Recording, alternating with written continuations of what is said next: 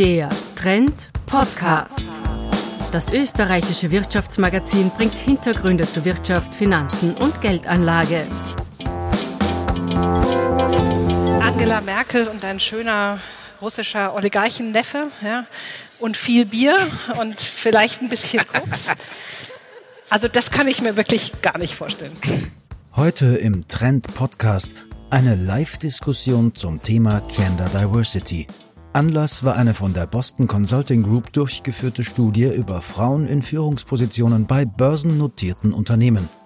Auf dem Podium im Leopold Museum in Wien saßen Brigitte Kurz, CFO der Wohlfahrt AG, Willibald Janko, Risikovorstand Erste Bank Group, Andreas Gerstenmeier, CEO der AT&S AG, Judith Havashi, Vorstandsmitglied der Vienna Insurance Group, Edith Chlaverty, Seniorpartner der CHSH Rechtsanwälte GmbH und die Autorin der Studie Sabine Stock, Partner und Managing Director der Boston Consulting Group.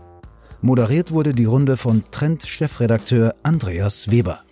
Wir werden eine kurzweilige Diskussion führen und äh, wie so meine Art ist, möchte ich in der ersten Fragerunde, erwarten Sie sich nicht zu so viel, ein wenig unsachlich beginnen. Also nicht mit den Ergebnissen der Studie, sondern ich möchte ein paar unsachliche Fragen stellen. Ich möchte mit der Frau Stock beginnen. Ich habe bei, der, bei unseren Vorbesprechungen gelernt, dass Sie Atomphysik studiert haben, ähm, habe dann einen Vergleich gezogen zu Angela Merkel, die ebenfalls Physik studiert hat und, glaube ich, in experimenteller Quantenchemie, wenn ich richtig informiert bin, geforscht hat und ja Deutschland und Europa äh, viele Jahre mit ruhiger Hand geführt und regiert hat. Und das führt mich schon zu meiner Frage. Äh, glauben Sie, dass ein derartiger Supergau, der Österreich seit vergangenen Freitag 18 Uhr bewegt, auch möglich gewesen wäre, wenn zwei Frauen an der Spitze dieser Parteien gestanden wären. Frage ist gelungen, wie ich am Reaktion der, am Reaktion, an der Reaktion des Publikums merke. Bitte um eine rasche und präzise Antwort. Okay. So, also ich traue mich jetzt ganz grundsätzlich äh, keine Aussagen zu machen im Stil von Frauen sind die besseren Menschen. Ähm, auch Physikerinnen sind die besseren Menschen, tue ich mir jetzt ganz, ganz schwer. Ich glaube, was ich mich traue, ist zu sagen, wenn man sich jetzt das ganz präzise Setup vorstellt, ja, Angela Merkel, An, An, Angela Merkel und ein schöner russischer Oligarchenneffe, ja, und viel Bier und vielleicht ein bisschen Koks.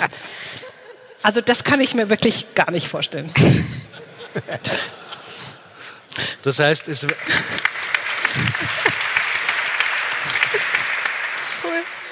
Das impliziert, dass es eigentlich zu so einer Krise nie gekommen wäre. Zu dieser Krise wäre es so nicht gekommen. Ja. Eine, eine Ibiza-Krise ist ganz schwer vorstellbar. Und sagen wir jetzt, spielen wir das Gedankenspiel noch ganz kurz weiter. Ähm, was wäre gewesen, wie hätte die Krisenbewältigung auf der anderen Seite der Regierung ausgeschaut, wenn dort eine Frau eine junge Frau, sagen wir mal, Obfrau gewesen wäre. Also die ÖVP meine ich. Sie sind sehr lustig, aber Sie haben jetzt Pause. Ja, es war der letzte Zwischenruf, sonst geht es hinaus ins Museum. Es, es, es, verschafft mir natürlich Zeit. Ich bin da sehr dankbar. ähm, so. Also ich glaube auch eine Frau in der Position der Bundeskanzlerin Deutschlands oder Österreich ist trainiert darauf, wichtige Entscheidungen schnell zu treffen und auch ein Machtmensch zu sein. Ob das anders gewesen wäre oder ähnlich, weiß ich nicht, aber die Sicherung einer Machtposition hätte es sicher in beiden Fällen gegeben. Gut. Frau Doktor, ungeplant zu Ihnen. Ähm, Sie kennen ja, Sie haben viel Erfahrung mit Politik, politiknahen Kreisen, sagen wir mal, Amtsträgern. Wie hätte die Krisenbewältigung mit Frauen an der Spitze ausgesehen? Also noch einmal dieselbe Frage an Sie. Also erstens, die Krise wäre möglicherweise gar nicht entstanden, weil eine Frau nicht in eine Villa in Ibiza gegangen wäre und sich dort den Abend verbracht hätte, wie man das also Sie finden, mitverfolgt hat. Daraus also lerne ich, Ibiza insgesamt ist nicht Ibiza, für uns rein, Ibiza oder? ist nicht das Problem, es ist eher das Risikobewusstsein und ich glaube, das ist bei Frauen schon ein bisschen mehr ausgeprägt, wenn man da mit einem ähm, Schubladenargument antworten darf. Und zur Krisenbewältigung selber, ich glaube, dass Frauen schon eine Eigenschaft haben, sie spüren Konflikte eher und sind vielleicht auch rascher dabei, dann diese zu entschärfen, bevor sie noch eskalieren. Wunderbar. Danke mal. Jetzt komme ich, äh, möchte ich zur Frau Kurz kommen. Sie sind ja auch krisengestellt, wenn ich das so salopp formulieren darf. Äh, Wohlfahrt ist ja ein sehr bekanntes, ein Paradeunternehmen. Ähm, ein bisschen in der Krise, wenn ich das so formulieren darf, ohne dass Sie mir böse sind. Und seit äh, äh, ein, einem Jahr, glaube ich, fast zu so 90 Prozent in chinesischem Besitz. Ist das korrekt? Da muss ich Sie ein bisschen korrigieren. Ich würde es nicht 87 als Krise bezeichnen, also. sondern wir stehen vor Herausforderungen, denen wir uns äh, stellen. Ja. Und äh, unser Mehrheitsaktionär, äh, die Fusun-Gruppe, hält 58 Prozent unserer Anteile. Wir sind äh, äh, aber auch in deutscher Hand ähm, mit unserem zweiten Kernaktionär, dem Herrn Bartel, der 32 Prozent. Haben Sie viel mit Chinesen zu tun? Ähm, seit einem Jahr durchaus. Ja. Sehr viel. Und wie leben, wie leben Chinesen die Gender Diversity? Ähm, ich kann dazu nur sagen, bei uns äh, äh sind äh, ähm, in, bei den vier Aufsichtsratspositionen, äh, die vom Kapitalvertreter entsandt sind, äh, immerhin drei Frauen. Äh, vom Mehrheitsaktionär sind zwei Frauen entsandt. Deswegen haben Sie auch gewonnen, nicht? Also deswegen sind Sie auch auf Platz eins. Aber ich habe gesagt, ich stelle einmal unqualifizierte Fragen in der ersten Runde. Das ist richtig. Aber ich stelle fest, äh, die haben auch in der Fusun-Gruppe Führungsfunktionen und, äh, und äh, auch bei denen ist die Führungsetage durchaus auch mit Frauen besetzt. Gut. Dann würde ich gerne zum Herrn Czernko kommen. Habe ich auch eine total unqualifizierte Frage. Herr Czernko weiß schon, was kommen wird. Sie sind also nicht nur Risikochef der erste Group im, im, im, im Holdingvorstand quasi, auch Diversity Gender Beauftragter. Ich habe mir heute Mittag äh, das Foto auf ihrer Homepage, das offizielle Foto auf ihrer Homepage angeschaut. Der erste Group äh, Vorstand besteht aus sechs weißen mittelalterlichen Männern. Haben Sie als Diversity Beauftragter der erste Group, ich weiß, Sie kriegen das immer bei der Hauptversammlung auch um die Ohren gehabt, äh, versagt? Ich habe mich geopfert. Was heißt das? Ab 1.7. wird meine Funktion eine Frau übernehmen. Da schauen Sie. Erstens weiß ich das, zweitens bin ich sprachlos und drittens freiwillig. Ja. Wunderbar. Dann komme ich gleich zur nächsten. Unser Sonst würde der zu entspannt da sitzen. Ne? Okay, wunderbar. Äh, wir kommen dann gleich zum sachlichen Teil der Studie. Herr Gerstmeier, auch bei Ihnen habe ich versucht, ein bisschen zu recherchieren und einen spritzigen Einstieg in diese Debatte äh, zustande zu bringen. Sie sind äh, Rang 3 im, im, im BCG-Index. Ähm, Sie sind im Vorstand zwei Männer und eine Frau, CFO die Frau Monika Steußer-Göring. Und es ist so, der Kollege Moizzi hat einen Vertrag, der 15 Jahre läuft. Sie haben einen Vertrag, der elf Jahre läuft. Und die Kollegin Steußer-Göring hat einen Dreijahresvertrag. Ähm, wie kommt das? Grundsätzlich hat kein Vorstand in Österreich Verträge über diese langen Zeiträume, sondern das sind immer wieder Perioden, die man hat. Die Frau Steußer ist vor zwei Jahren in den Vorstand gekommen und bei uns ist es üblich, dass die erste Periode eine dreijährige ist. Meine war auch eine dreijährige. Aber es steht angegeben, ich, das weiß ich schon, ja. steht angegeben von 2005 bis 2040. Ah, so ungefähr. nein, es ist üblicherweise so, dass wir die ersten Einstieg über eine dreijährige Vertragsperiode starten. Die nächste Verlängerung ist üblicherweise auf fünf Jahre angelegt, okay. wenn wird immer wieder verlängert. Das ja, haben nicht, Sie, nicht immer. Jetzt haben Sie Wir haben meine, auch genügend Wechsel. Ne? Jetzt haben Sie mir meine böse Frage zerstört. Ich komme zur Frau Hawashi, die Nummer zwei im Ranking. Ja. Äh, die VIG ist eigentlich äh, das größte Unternehmen, das so weit vorne ist, mit äh, drei weiblichen Vorständen von insgesamt sechs, 40 Prozent Frauenanteil im Aufsichtsrat.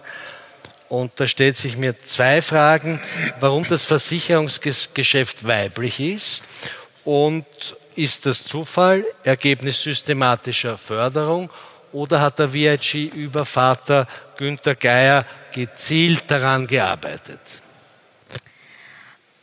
Also vielleicht die Vorstandszusammensetzung ist die Sache des Aufsichtsrats. Ja. Damit habe ich vielleicht einiges beantwortet. Aufsichtsratsvorsitzender ist wer? Dr. Günter Geier. Genau.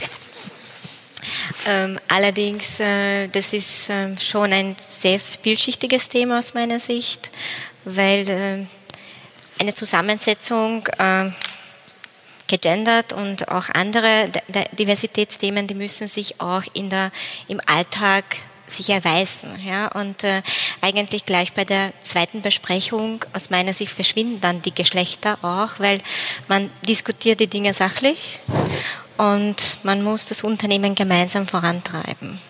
Also es ist sicher so, dass da sehr viele Faktoren, unter anderem für den Vorstand natürlich Aufsichtsrat eines wahnsinnig große Rolle spielen, aber da muss, müssen dann auch andere Faktoren gegeben sein, damit äh, das auch gut funktioniert und das Unternehmen ein gutes Ergebnis und stabile Arbeitswelt für die Mitarbeiter auch. Äh, kommt es bei Ihnen im Unternehmen oder im Vorstand, wenn es 3 zu 3 steht, äh, oft zu einer Geschlechterbildung, also Männer gegen Frauen, oder geht es da immer nur um die Sache? Also, also so eine Art, meine liebe Vorstandskollegin ist auch hier, die habe ich als lebendes Beweis noch mitgenommen. Also sie, ist also die sie arbeiten immer zusammen. Aber dadurch, dass sie Frau Stadler die Vorstandsvorsitzende ist, dass die Konstellation sieht eigentlich überhaupt nicht so aus, sondern wir diskutieren sachlich und es gibt halt unterschiedliche Themen, die ausdiskutiert werden und unterschiedliche sozusagen Pros und Cons. Gut. Die unsachliche äh, Eingangsrunde möchte ich jetzt abschließen mit Ihnen, Frau Doktor.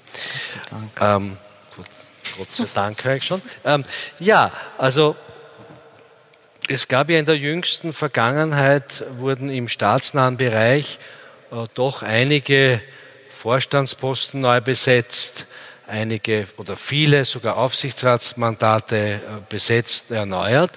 Ähm, Im Verbund OMV und Postvorstand gibt es überhaupt keine Frauen, also wobei nur der Verbund jetzt neu besetzt wurde. Ähm, Gerade aber die staatsnahen Unternehmen könnten doch Vorbildwirkung entfalten. Die ÖMB zum Beispiel ist ein reiner Männerbund, hat mit ihnen nichts zu tun. Warum ist das so? Warum sind jetzt keine Frauen zum Zug gekommen oder so wenige? Ja, das, das, das ist richtig, aber ähm, es, ich würde das zweigeteilt beantworten. Das eine ist, ähm, wie Sie jetzt gerade gesagt haben, man betrachtet immer die großen, im Wettbewerb stehenden und kapitalmarktaffinen Unternehmen, die jetzt im Wesentlichen bei der ähm, ÖPAC, also der Beteiligungsgesellschaft des Bundes, angesiedelt sind.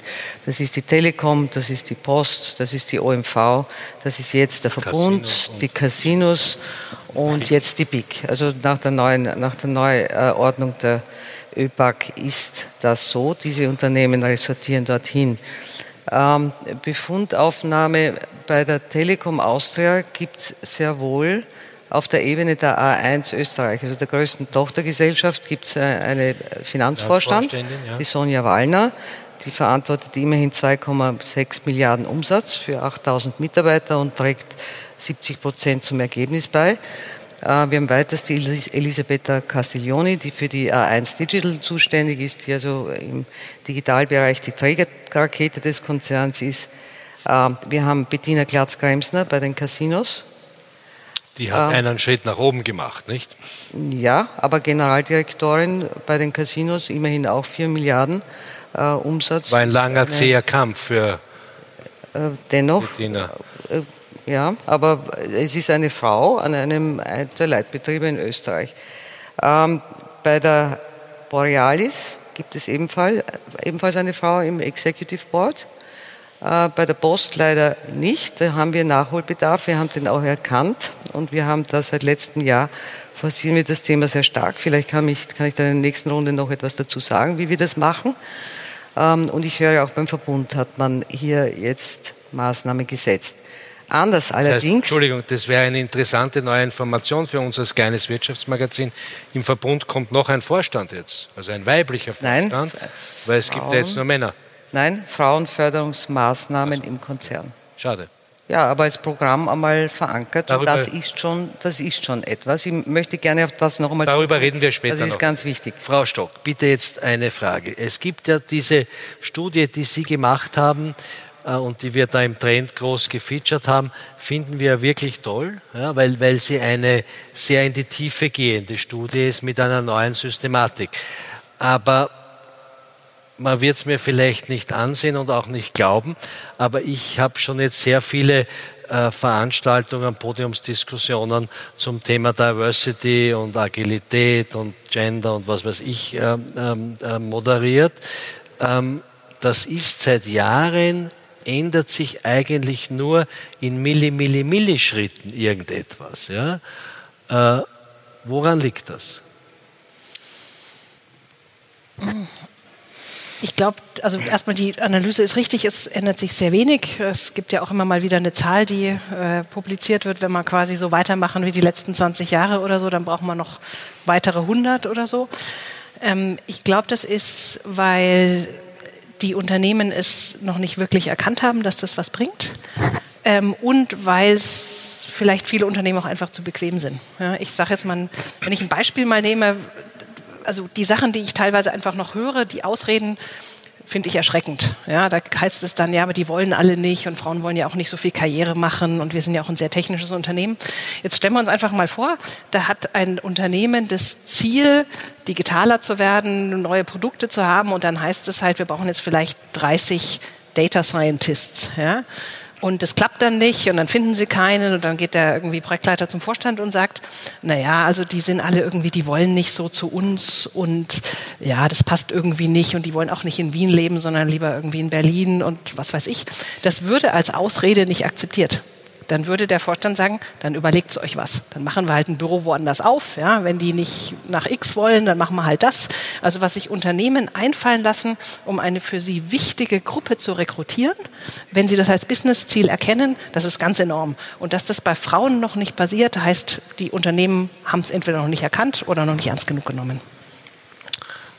Ähm, Frau Kurz, ist das so? Ist dieser Befund richtig? Ich meine, Sie sind in der Modebranche, aber ähm wir haben bei uns natürlich einen, einen sehr hohen Frauenanteil. Bei uns äh, sind 80 Prozent Frauen beschäftigt. Mein Jetzt wird mir was männlicher Böses Vorstandskollege beschwert sich eher andersrum, was Diversität betrifft. Ja. Ich glaube, dass es viel auch nach wie vor mit dem, äh, mit dem sehr traditionellen Rollenverständnis zu tun hat. Äh, ich sehe das speziell bei uns in Westösterreich. Viele Familienunternehmen, äh, da wird die Rolle der Frau noch ganz anders definiert. Wie? Wie? Ich, ich kenne mich nicht so aus. Ich war neulich auf einer Veranstaltung der Top 100 Unternehmen, ähm, wo sehr äh, erfolgreiche Unternehmerpersönlichkeiten auch Statements abgegeben haben. Und einer meinte dann, ähm, er möchte sich explizit bei seiner Frau bedanken, weil hinter jedem erfolgreichen Mann steht dann eine unterstützende Frau. Und dann hat er mit äh, durchaus etwas besorgtem Gesicht gesagt, aber äh, mittlerweile stehen die ja schon nebenbei und und äh, es wird wahrscheinlich noch so kommen, dass die nächste Generation sich mit dem beschäftigen wollen, dass die ja nur einen Schritt nach vorne machen wollen. Mhm. Und das war in einer Runde, wo und die wo Frau war das in welchen, war das bei Ihnen in, in Vorarlberg? Das war Tirol? bei uns in Vorarlberg, genau, die Top 100 Unternehmen in Vorarlberg. Und das ist das Verständnis, das da viele noch haben. Und wurde dann applaudiert oder wurde ein Buhruf gemacht oder was war Also ich musste mich zurückhalten, um nicht aufzustehen und zu sagen, wir sind schon da. Ähm, aber da, da wurde applaudiert, ja, zu meinem Nein. Schrecken, ja. bin entsetzt. Es, es gibt ja dann vielleicht immerhin in Zukunft mehr unterstützende Männer im Hintergrund. Die braucht es ja dann auch. Das stimmt, das stimmt. Das Verständnis fängt natürlich auch auf der Seite an, sehe ich auch so. Aber das, da, darf ich da eine Überleitung zu Ihnen machen, Frau Havaschi? Sie sind ja eine gebürtige Ungarin, oder? Ja. Ist das korrekt? Und das Interessante ist, wir haben im Trend vor kurzem ein Interview äh, gemacht mit der Frau Bettina Klatz-Gremsner, wie sie Generaldirektorin äh, wurde. Und sie hat etwas Ähnliches erzählt, was Sie erzählt haben, nämlich äh, die Bettina ist in Ungarn aufgewachsen, also die Frau Klatz-Gremsner, pardon, ist in Ungarn aufgewachsen und wie sie, glaube ich, Mitte der Nullerjahre 2006 in den Vorstand äh, der Lotterien berufen wurde, war, hat sie erzählt, war die Reaktion folgendermaßen. Ihre österreichischen Freunde haben zwei Dinge gesagt. Was sagt dein Mann dazu? Und wie machst du es mit dem Kind? Und ihre ungarischen Freunde, und das hat mich so überrascht, weil das war eine Bildungslücke, habe ich nicht gewusst, haben gesagt, toll, wie wirst du das Unternehmen verändern, was möchtest du in deinem Job machen? Weil, und das wusste ich nicht, war eine wirkliche Bildungslücke, im Kommunismus es üblich war, dass die Frauen arbeiten und auch Führungsrollen einnehmen und, und, und, und da ein bisschen ein anderes Rollenbild herrscht. Können Sie das unterstützen? Stimmt ja, das? Das ist genau so. Also früher, äh, es war eigentlich notgedrungen. Ne? Man hat in den Familien einfach beide Gehälter gebraucht. Und die Frauen sind einfach sehr früh zurück in die Arbeit gegangen. Und ähm, dadurch war dann auch, aber auch das die, das Kapital, das menschliche Kapital der, der, der Frauen da und die sind dann einfach sozusagen naturgemäß irgendwie höher und höher gerückt. Also das ist schon so in Ungarn und meine Mama hat sehr viel mir mitgegeben damals, äh, wie ich gelernt habe. Sie hat gesagt, du musst immer unabhängig bleiben, du musst immer lernen. Das ist, was von mir erwartet war. Und das haben Sie durchgezogen bis heute, wie man sieht, nicht? Herr Cianco, um jetzt was Positives zu sagen, die erste Group gilt ja als, ist eine sehr sympathische Bank, eine Bank mit hoher, die ihre äh, gesellschaftspolitische Verantwortung in einem hohen Ausmaß äh, wahrnimmt. Äh, sehen Sie auch diese tradierten Rollenbilder, die sich nicht verändern, oder ist das bei Ihnen in der Bank längst alles kein Thema mehr? Also zu sagen, das ist längst alles kein Thema mehr, das äh, wäre absolut unrichtig. Auf der anderen Seite, ich tue mir immer schwer ähm, mit, äh, Sie entschuldigen, äh, mit diesen Pauschalen. Wir neigen dazu, sozusagen ein Muster zu pflegen ja, und zu streicheln und lieb äh, zu haben. Weil ich einfach sehe zwischenzeitlich, dass sich wahnsinnig viele Unternehmer bemühen, diesen nicht ganz einfachen Weg zu beschreiten, weil eines muss man deutlich sagen, auch wenn man ein Konzept aufsetzt und noch so beherzt versucht, das Konzept umzusetzen, das ist ein ziemlich langwieriger Weg, der sehr viel Disziplin erfordert. Und das funktioniert nur, wenn es von ganz oben aktiv vorgelebt mitgetragen wird. Ich kann nur sagen, für unser Haus, ähm, die weiß es auch, mein voriger Arbeitgeber hat ähnliche Zugänge gehabt. Wir haben zum Beispiel in unserem Talentepol 50 Prozent Frauen. Das spiegelt wunderbar sozusagen unsere Gesamtpopulation wieder. Und trotzdem schaffen wir es nicht am Ende bei 50-50 zu landen, sondern wir werden zwar besser, ja, und ich kann eines sagen, ähm, als es jetzt darum ging, den neuen Holdingvorstand zu bestimmen, äh, das Team festzulegen, das bedarf keiner gesetzlichen Regelung, von wegen sollte eine Frau sein. Selbstverständlich, weil einfach die Investoren-Community auf das schon abzielt und Wert darauf legt, dass wir sehr divers aufgestellt sind. Und äh, da ist etwas in Bewegung gekommen. Wir müssen aber auch feststellen, dass wir auf diesem Weg dorthin sehr, sehr viele kleine Bausteine noch bewegen müssen. Wenn wir haben wollen, so sehe ich das zumindest bei uns in der Bank, wenn wir haben wollen, dass Frauen dann über diese Klippe mittleres Management hinauskommen, dann müssen wir uns das einfallen lassen. Wie können wir das Thema Kinder, Kindererziehung für sie managebar machen? Nicht im Sinne von, dass wir nur Dritte uns dabei vorstellen, sondern was ich auch gelernt habe, aber auch das ist wieder nur ein kleiner Bastelstein, Männer zu motivieren, aktiv Anteil zu nehmen in dieser frühen Phase der Kindererziehung. Da kann man jetzt den Papamonat äh, sozusagen ein bisschen lustig reden, aber das ist so ein erster Baustein, wo es darum geht, gemeinsame Verantwortung wahrzunehmen. Mhm. Und ich merke das halt nur bei uns im Unternehmen, bei den Männern oder Vätern in dem Fall, äh, wie schwer es ist, die Leute zu überzeugen davon, äh, das zu tun. Nur kleine Anekdote auch aus meinem privaten Bereich einer meiner Kinder arbeitet in Deutschland bei einem amerikanischen Konzern. Die haben sich beide, haben eine tolle Ausbildung, aber entschlossen, eine Balance zwischen Familie und Karriere hinzukriegen. Ähm, und beim ersten Kind sage sag ich, wie werdest du das machen?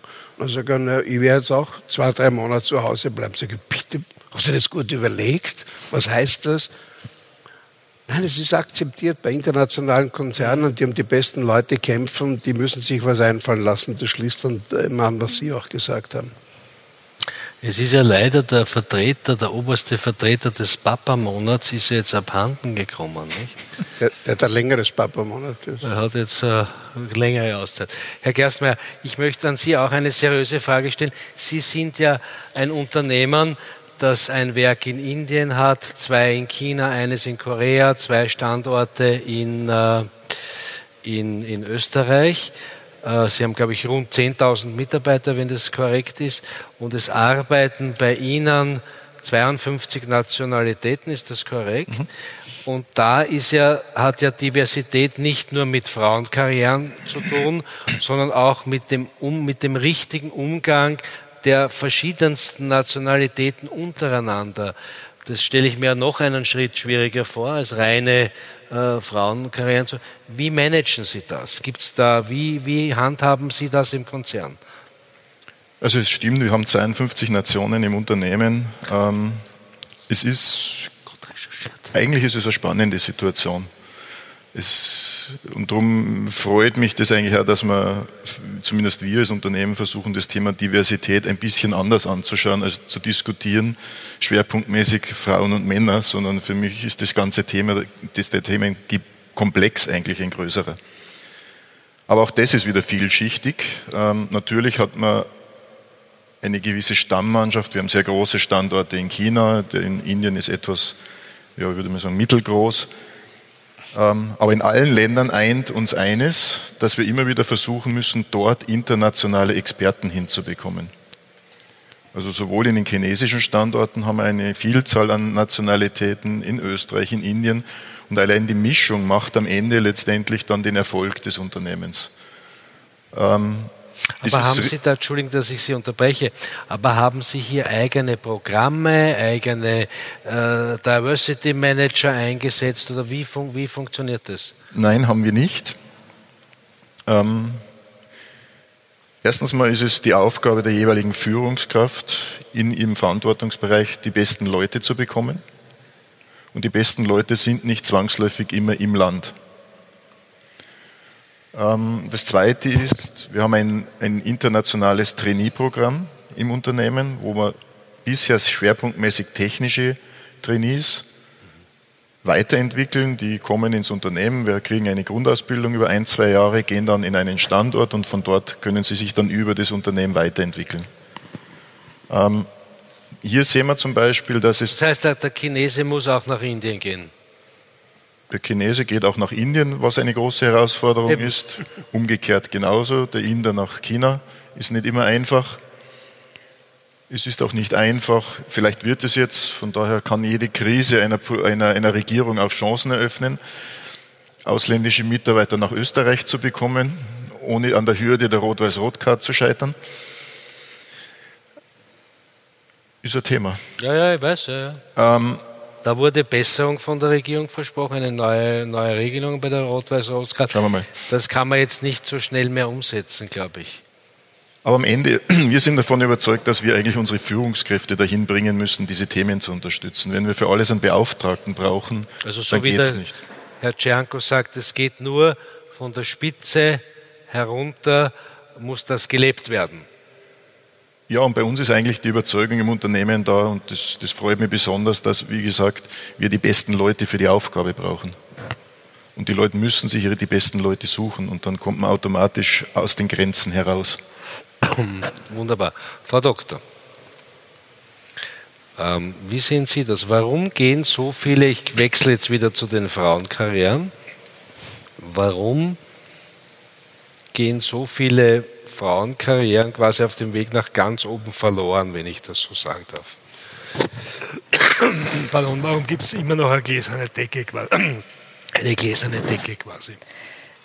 Ja, ich glaube, die Themen sind nach wie vor die großen gesellschaftspolitischen Themen, die nicht, nicht gelöst sind. Das eine ist tatsächlich die Vereinbarkeit von Familie und Beruf. Ähm, hier wäre die Politik äh, gefordert, trotzdem, äh, trotz aller Anstrengungen, die es ja auch schon in den letzten Jahren gegeben hat, für wirklich für diese ähm, ganz die Kinderbetreuung zu sorgen. Das ist ein großer Stolperstein. Ich glaube auch, dass den Frauen noch immer zu wenig bewusst ist, dass sie möglicherweise im Alter mit einer Pensionslücke kämpfen, wenn sie kein eigenes Einkommen haben.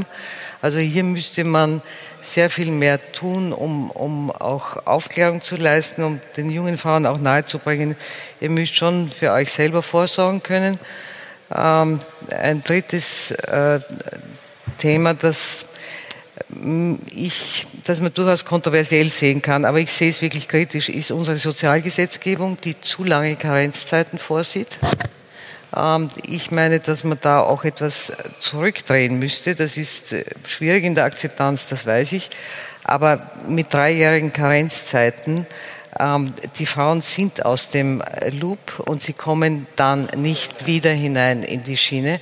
Und man müsste hier, ich, ich glaube, man hat den Frauen nichts Gutes getan, indem man die Karenzzeiten so ausgedehnt hat. Und die Frauen sind natürlich unter einem gewissen gesellschaftlichen und auch familiären Druck, dann auch äh, die Karenzzeit in Anspruch zu nehmen. Die tun sich sehr schwer zu sagen, ich gehe nach vier Wochen zurück, ähm, um, um meine Karriere nicht zu gefährden. Und hier sind gesellschaftspolitische große Gesamtthemen, die man nicht unbedingt jetzt äh, den Unternehmen allein umhängen kann, sage ich jetzt einmal, die zu lösen. Aber über eines reden wir auch schon jetzt wirklich Jahrzehnte, ist die Kinderbetreuung.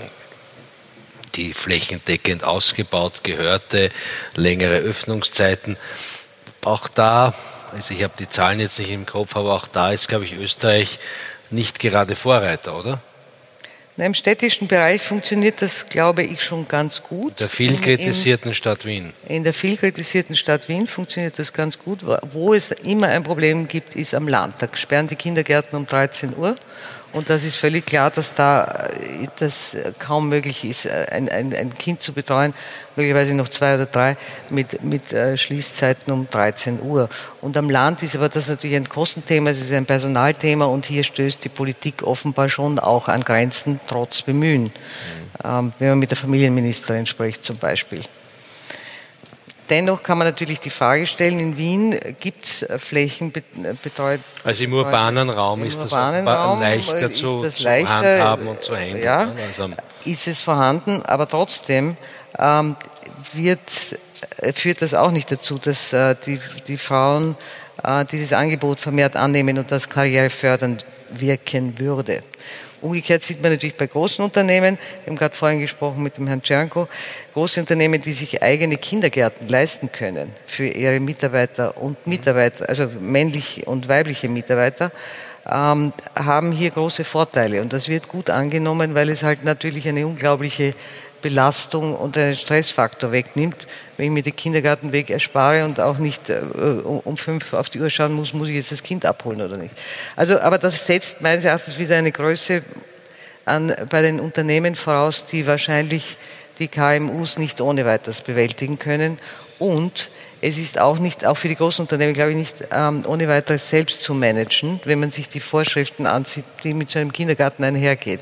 Also Gesundheitsvorschriften, bauliche Vorschriften, die äh, äh Kindergartentanten, da müssen sie mehrere äh, äh, Schichten, Schichten haben. Okay. Äh, dann äh, kann es natürlich Themen geben, wenn die Kinder krank werden oder wenn da irgendwie ein Virus ist. Also das ist schon kompliziert, so ein Betriebskindergarten. Sagt sich so leicht. Ich wollte das gerne mal für unsere Kanzlei haben, aber ich bin daran gescheitert relativ früh.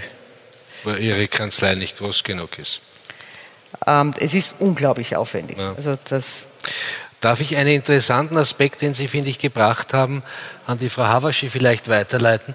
Die den, ein bisschen den Rückbau des Sozialstaates. Das fand ich ganz interessant, dass die Karenzzeiten eigentlich vom Gesetzgeber zu lange sind. Ist das etwas, Frau Kurz, bitte, Sie nicken äh, animiert, bitte antworten Sie zuerst. Ich, ich sehe das genauso. Ich glaube äh, ebenso, dass man den Frauen da nichts Gutes tut, dass das diese alten Denkweisen unterstützt. Ich glaube allerdings nicht, äh, sicher kann man zum Thema Kinderbetreuung einiges verbessern, aber ich glaube, daran scheitert es nicht. Es scheitert dann oft wirklich, wie die Umwelt reagiert. Ich habe eine Mitarbeiterin, die ist bereits nach acht Wochen wieder eingestiegen mit 80 Prozent. Die konnte die Betreuung Betreuung äh, auch in einer Kindertagesstätte organisieren.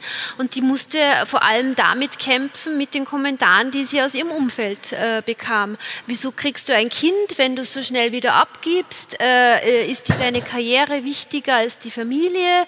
Ähm, die musste sich da ganz schön viel anhören. Und das betrifft aber nicht nur Frauen, das sind auch äh, äh Männer, sage ich mal, die mit Rollenbildern zu kämpfen haben. Ich habe äh, auch einen Mitarbeiter, ähm, der die Elternkarenzzeit in Anspruch genommen hat und der dann vor allem auch von seinen weiblichen Kolleginnen äh, hämische Kommentare hörte, ähm, äh, Teilzeit, wie soll denn das gehen? Ähm, ich glaube, da gibt es Unverständnis oder Nachholbedarf auf beiden Seiten. Bravoshi, wie sehen Sie das? Rückbauer, nicht so lange in Karenz, also vom Gesetz her her möglichen? Aus einem anderen Land kommend, ich sehe, dass hier in Österreich das ein riesengroßes Asset ist, dass quasi das Sozialstaat wirklich nicht nur quasi an den Pfannen geheftet wird, sondern auch gelebt wird. Also, glaub, ja, aber hat die Frau Doktor nicht recht, wenn sie sagt, wenn eine Frau drei Jahre in Karenz ist, ist der Wiedereinstieg nachher glaub, um vieles schwieriger? Im, Im Sinne der Diversität, wo wir die Frauen auch eigentlich überhaupt Männer, Frauen unterstützen können, wenn man sozusagen Familie und Beruf zusammen zu, auszuüben, ja, dass wir dort äh, wieder Einstiegsmöglichkeiten bieten, dass wir dort quasi auch infrastrukturell helfen. Natürlich größere Unternehmen haben. Haben Sie einen Betriebskindergarten? Wir haben einen Betrieb, ja, ich habe auch Im sehr. Tower? Nein, 200 Meter von dort weg. Okay. Am Concordia-Platz. Herr Czerko, wie sehen Sie das mit dem bisschen Rückbau? Das finde ich mir ganz spannend, der Rückbau Sozialstaat, nicht so lange in Karenz gehen, so kann man auch Frauenkarrieren fördern. Da bin ich froh, dass das äh, nicht ich sagen musste. Ähm, aber da, das gibt mehrere Aspekte, die also für diese Argumentation also äh, noch sprechen. Zum ersten, es gibt viele Berufe, da ist man einfach nach zwei, drei Jahren weg, outdated. Ja, man kann gar nicht mehr Fuß fassen. Das Zweite ist, wenn jemand wirklich sagt, ich möchte hier dranbleiben, Sie schaffen es nicht, über einen Zeitraum von zwei, drei Jahren jemand so ans Unternehmen zu binden. Also wir machen das halt so, die Leute sind nach wie vor total verbunden im Sinne von auch mit den modernen Kommunikationsmitteln. Die sind sozusagen Teil der Organisation. Aber da kann man keine Brücken von 24, 36 Monate bauen. Da hat man schon alle Hände voll zu tun, über sechs bis zwölf Monate zu kommen. In Wirklichkeit, glaube ich, geht es halt darum, das Ganze das sind viele kleine Bastelstücke, die es benötigt, bis hin zu Flexibilisierung der Arbeitszeit. Ja, ich weiß, auch hier kommt man relativ rasch an die Grenzen, aber das macht schon auch etwas her, wenn jemand, ohne dass er sich da rechtfertigen muss, entschuldigen muss, um 16 Uhr das Büro verlassen kann, weil er dann einfach sich um seine Kinder kümmern kann und dann steigt er halt einfach um 20 Uhr wieder ein. Mein Sohn macht es zum Beispiel so auch in einer Managementfunktion. Das ist seine Entscheidung, aber er hat die Möglichkeit bekommen. Wenn er die Möglichkeit nicht bekommen hätte, könnte er die Managementfunktion nicht oder er könnte die Familienaufgabe nicht übernehmen. Da hat natürlich das große Unternehmen mehr Möglichkeiten, aber wir unterschätzen auch die Möglichkeiten, die ein Kleinmittelbetrieb hat. Es beginnt immer mit dem Wollen. Und das beginnt von ganz oben, wenn der Chef sagt, ich möchte das so haben, das ist eine Voraussetzung, um die besten Leute zu haben, dann gibt es immer einen Weg. Haben Sie ähnliche Erfahrungen bei Ihren Untersuchungen gemacht, Frau Stock? Dass es eigentlich der Sozialstaat zu großzügig ist, zu lange Karenzzeiten, Wiedereinstieg nicht mehr möglich? Also wir haben uns die, die Frage des Sozialstaats so nicht angeschaut. Wir haben aber eine Studie von vor zwei Jahren angeguckt ähm, wo wir uns mit der, mit der Teilzeitfrage äh, sehr intensiv befassen. Also Frauen, die erst ja. eine lange Pause machen und dann ähm, lange in Teilzeit bleiben. Und es ist schon auffällig, dass äh, in Deutschland, Österreich Frauen, die einmal in Teilzeit sind, vielleicht auch nicht mehr als 50 Prozent, da sehr, sehr lange bleiben. Ja? Und äh, damit ist natürlich dann ein Karriereweg in gewisser Weise vorgezeichnet. Wir nämlich vorbei. Nämlich vorbei. Also die Aufstiegspositionen sind damit mit den geringen Teilzeitquoten vorbei. Ja. Wir machen es so, dass wir ähm, unsere Kolleginnen extrem ermutigen, relativ schnell wiederzukommen, um den Kontakt nicht zu verlieren. Bei uns hat das ja auch Bei was BCG. Mit, ja, genau. Was hat das Aber ja was ist auch so ein brutales Unternehmen, oder? Brutal wie? nein, nein, Scherz. Na, wir haben viel Reisetätigkeit, ja. Wir haben aber andererseits den Vorteil des Projektgeschäfts. Ja. Das heißt, mal rausgehen mal und viel, wieder reinkommen wenig, ist, genau, ist ja. ganz gut. Aber wir ermutigen schon arg, dass die, dass die jungen Frauen möglichst nicht zu lange wegbleiben ja, und, den, und den Kontakt zu ihren Kunden verlieren. Was ist das große Fazit, das Sie über diese Studie ziehen würden? In, in einem Satz. Die Zahlen sind schlimmer, als ich gedacht hätte. Aber besser als in Deutschland. In Deutschland sind sie noch schlimmer, als ich gedacht hätte. Ähm, ich komme eigentlich zur Schlussrunde mit einer Frage, die äh, meine Kollegin Beatrix Hammerschmidt von unserem äh, Fernseh- und Videoteam am Nachmittag, das ist ja, das war das erste, was ihr eingefallen ist, wo ich gesagt habe, bitte komm heute und mach einen kleinen Film über die Veranstaltung und frag die Leute. Und sie hat gesagt, ja, ich werde fragen, ab welchem Zeitpunkt solche Diversity-Veranstaltungen wie diese heute nicht mehr notwendig sein werden. Was wäre Ihre Antwort, Herr Gerstenmeier? Ich habe das vorhin schon beantwortet. Ja, aber es haben noch nicht alle, es war kein Live-Movie, das wird erst ab übermorgen äh, am Trend sein. Also sagen Sie es uns allen hier bitte noch. Ich meine, grundsätzlich ist die Frage, ist so eine Veranstaltung an sich notwendig? Stelle mal hin. Schafft sie Bewusstsein, meinen Sie? Oder war nur der Moderator schlecht? Ich, ich habe eine andere These. Hier sitzen Leute wahrscheinlich im Raum, die sowieso von dem Thema Ja. überzeugt sind und interessiert sind. Die Frage, ob das Format solcher Veranstaltungen, man hat immer wieder zu gewissen Themenstellungen Veranstaltungen und dort kommt, trifft sich die Community, die sowieso sich einig ist. Die Frage für mich ist, wie schaffen wir es, generell an der Kultur zu arbeiten, dass wir die anderen erreichen, die sich nicht zu solchen Treffen aufmachen und wie wir an denen, mit denen oder an deren Überzeugung arbeiten können. Drum war meine Frage, ist so eine Veranstaltung in dem Sinne notwendig bzw. hilfreich, die zu erreichen, die es eigentlich erreichen sollte? Darf ich da antworten oder wollen Sie antworten, Frau Stock? Ich glaube schon, weil es wieder ein weiteres Bewusstsein schafft, es schafft Öffentlichkeit. Es ist, wie der Herr Czernko sagt, so ein kleines Steinchen quasi, ja, wie man das so sagen darf. Frau Doktor, was sagen Sie? Wie lange werden wir noch diskutieren über Diversity? 10 bis 15 Jahre ist meine Schätzung. Und ich begründe es so, ich habe mir auch angeschaut, wie das ausgeschaut hat 2009 bei den Ja. 200 umsatzstärksten Unternehmen. Und da hatten sie im Aufsichtsrat 8,7 Prozent Frauen. Gab es da Ich schon kann mich selber erinnern- Quote? Da gab es nicht die gesetzliche, nein, nein, die Aufsichtsrat war noch weit, weit entfernt. Es gab allerdings schon die Diskussion, so vor 15 Jahren, 10 Jahren in Skandinavien äh, über die Quote, die wurde ja dort zuerst eingeführt in den skandinavischen Ländern ähm, und dann eben erst äh, im Rest Europas. Ähm, ich kann mich selber noch erinnern, aber ich saß in Aufsichtsräten als einzige Frau und das war vor 10 Jahren. Und jetzt ähm, haben wir 2019 eine, eine Steigerung auf 21,4 Prozent über alle Aufsichtsräte. Das ist eine Steigerung von 150 Prozent in zehn Jahren. Wenn ich das extrapoliere, bin ich auf 50 Prozent in weiteren zehn Jahren und bei 25 Prozent bei den Vorständen. Dann brauchen wir nicht mehr reden drüber. Wunderbar. 15 Jahre habe ich, 10 bis 15. Gut. Herr Czernko? Ich glaube, das Thema wird uns nie abhanden kommen, obwohl ich ein sehr positiv denkender Mensch bin, weil ähm, den Medien wird es zufallen, über die positiven Beispiele zu reden.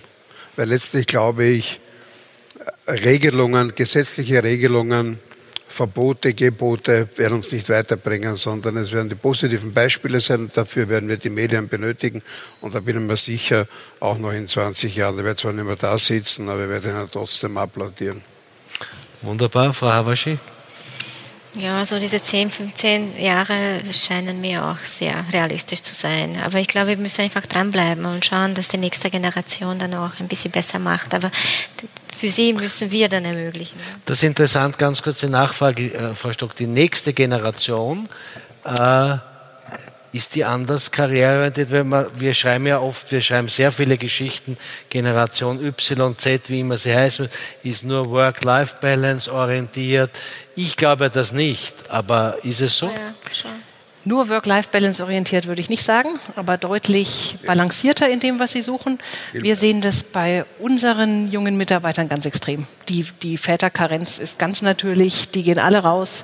Wir haben unglaublich viel mehr äh, Leute, die BCG verlassen, Männer, die BCG verlassen, weil sie sagen, die Reisetätigkeit funktioniert so für mich nicht mehr. Das war früher ein reines Frauenargument. Mhm. Das sehen wir jetzt auch bei Männern. Also das sehen wir ganz, ganz deutlich. Wunderbar. Frau Kurz, auch, wie lange sitzt man noch da so zusammen? Zehn Jahre, 15 Jahre? Also ob wir hier noch 15 Jahre sitzen, das weiß ich nicht. Aber ich denke, das Thema Diversität, Vielfalt soll sich ja nicht nur auf die Diskussion Karriere für Frauen beschränken. Und deshalb denke ich auch, dass uns das Thema schon noch in den nächsten Jahren begleiten wird. Wunderbar. Frau Stock, Sie haben das Schlusswort. Was möchten Sie uns noch sagen? Ich sage noch mal was zum gleichen Thema, weil diese 15 Jahre, das war wirklich ein Traum. Ich habe einen vierjährigen Sohn. Ja. Ähm, der Papa von diesem vierjährigen Sohn, mein Mann, der ist Professor an der TU Wien. Der war der erste Professor in Väterkarenz. Ich bin nach vier Monaten nach Geburt bin ich zurück in den Job und habe mir unglaublich häufig anhören müssen, wie machst du das mit dem Kind? Ich habe immer gesagt, dieses Kind hat einen Vater, ja, und den gibt es irgendwie auch. Ja. Ähm, ich fände es klasse, wenn mein Sohn 20 ist oder 25 und diese Debatten einfach nicht mehr gäbe. Wunderbar, ein schönes Schlusswort. Meine Damen und Herren, ich danke herzlich für Ihre Aufmerksamkeit und was muss ich jetzt sagen? Jetzt kommt dann die Hauptspeise. Guten Appetit und schönen Abend noch. So, ich darf mich noch einmal ganz herzlich bei Ihnen allen bedanken.